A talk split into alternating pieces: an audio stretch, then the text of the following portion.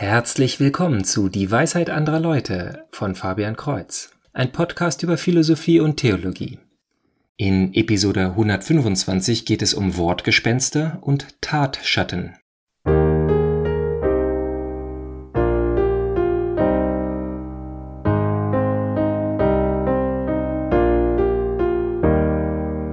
Beinahe drei Jahre lang habe ich alle ein bis zwei Wochen eine Podcast-Episode hochgeladen, doch nun im Jahre 2022 gab es längere Pausen.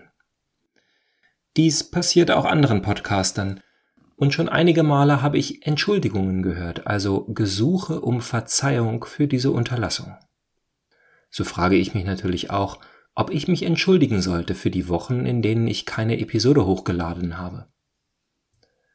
Nun, Viele versuchen heute durch Veröffentlichungen eine Einnahmequelle zu schaffen. Sie bewerben ihr Patreon-Konto und bitten um Spenden, da diese, Zitat, den Podcast möglich machen. Ein interessanter Fall ist der YouTube-Kanal How to be Christian. Er hat alle ein bis zwei Monate ein neues Video hochgeladen.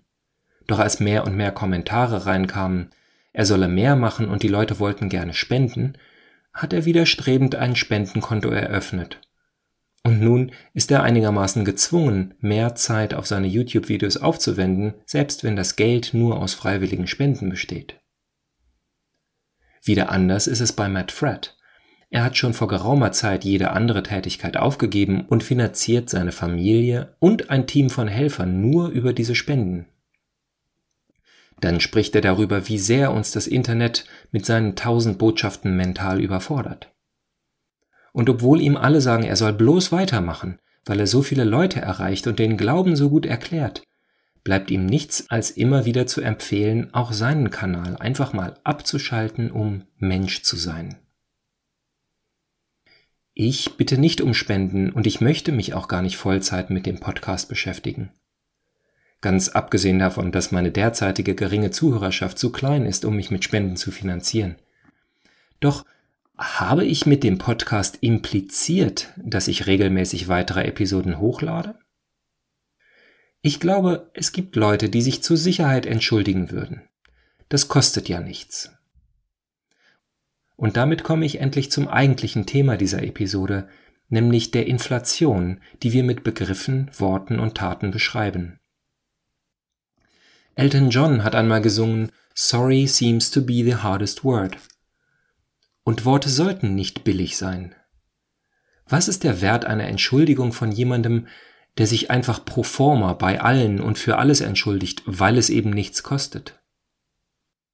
Und während ich darüber nachdenke, lese ich zufällig den ersten Teil des Büchleins von den heiligen Zeichen. Der Autor Romano Guardini war ein katholischer Theologe, der zum Anfang des 20. Jahrhunderts, also durch die Weltkriege gelebt hat. Er hat am Zweiten Vatikanischen Konzil mitgearbeitet und viel über Symbolik und Liturgie geschrieben. Ich habe ihn bereits in Episode 36 über die heilige Liturgie erwähnt. In der Einleitung schreibt er folgendes. Wir leben in einer Welt von Zeichen, aber das Wirkliche, das sie bedeuten, haben wir verloren. Wir denken nicht mehr Dinge, sondern Wörter. Wenn einer sagt, Buche. Steht ihm dann der edle silbergraue Stamm vor Augen, die breit ausgereiften Äste, kräftig und fein gebildet bis in ihre letzte Verzweigung, die festen, flach liegenden Blätter vom Sonnenlicht mit so köstlichem, goldengrünem Leuchten erfüllt? Vielleicht. So manchem aber ist Buche nur ein Wort. Damit meint er jenen Baum, wie das Geldstück einen bestimmten Zahlwert meint. Spricht er es aus, dann huscht vielleicht ein flüchtiges Bild durch seinen Geist, verwehte Erinnerung an irgendeinen Waldgang, mehr aber nicht. Oder einer sagt Not. Ist ihm das Wort schwer von der düsteren Last, die auf Menschenherzen liegt? Tritt ihm die Bitterkeit ans Herz, welche diese drei Buchstaben meinen? Oder sind sie ihm nur eine kalte Münze, die er weitergibt wie ein Krankenwärter dem anderen eine Zimmernummer und denkt nicht daran, was in dem Raum beschlossen ist, den das tote Messingplättchen bezeichnet. Wörter, Wörter, Darum ist unser Denken so belanglos für die Wirklichkeit. Es packt sie gar nicht. Darum ist unser Wort so matt. Es hat kein Blut, keine Bildkraft.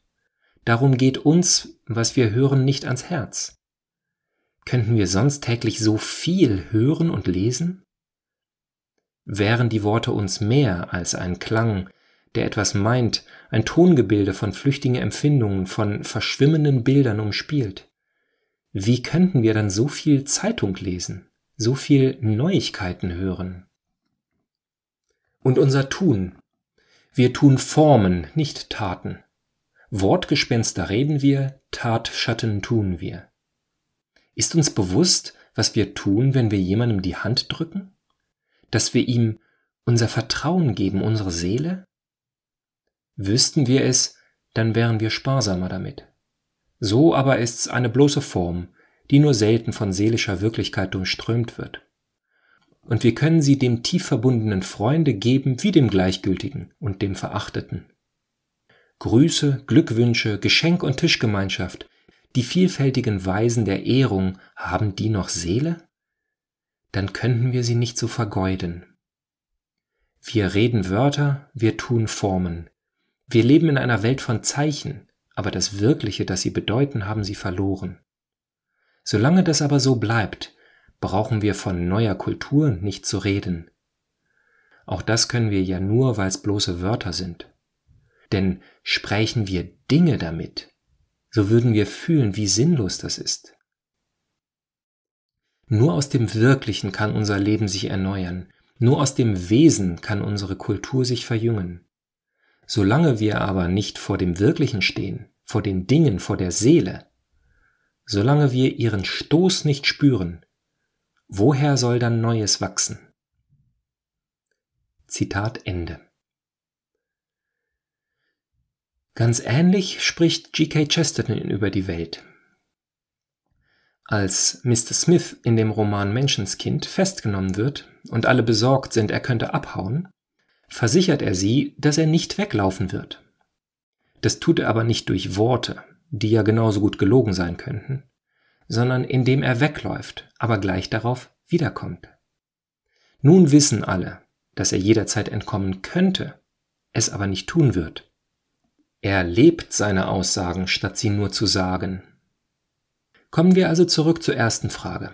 Sollte ich mich entschuldigen für die Wochen, in denen ich anderes getan habe, als Episoden zu erstellen? Nur weil es denkbar ist, dass jemand es erwartet hat, aber für lange Zeit enttäuscht worden ist? Was meinen Sie, lieber Zuhörer? Schreiben Sie es mir unter dwal.fabian-kreuz.de. Kreuz mit TZ. Also bis zum nächsten Mal. Gottes Segen.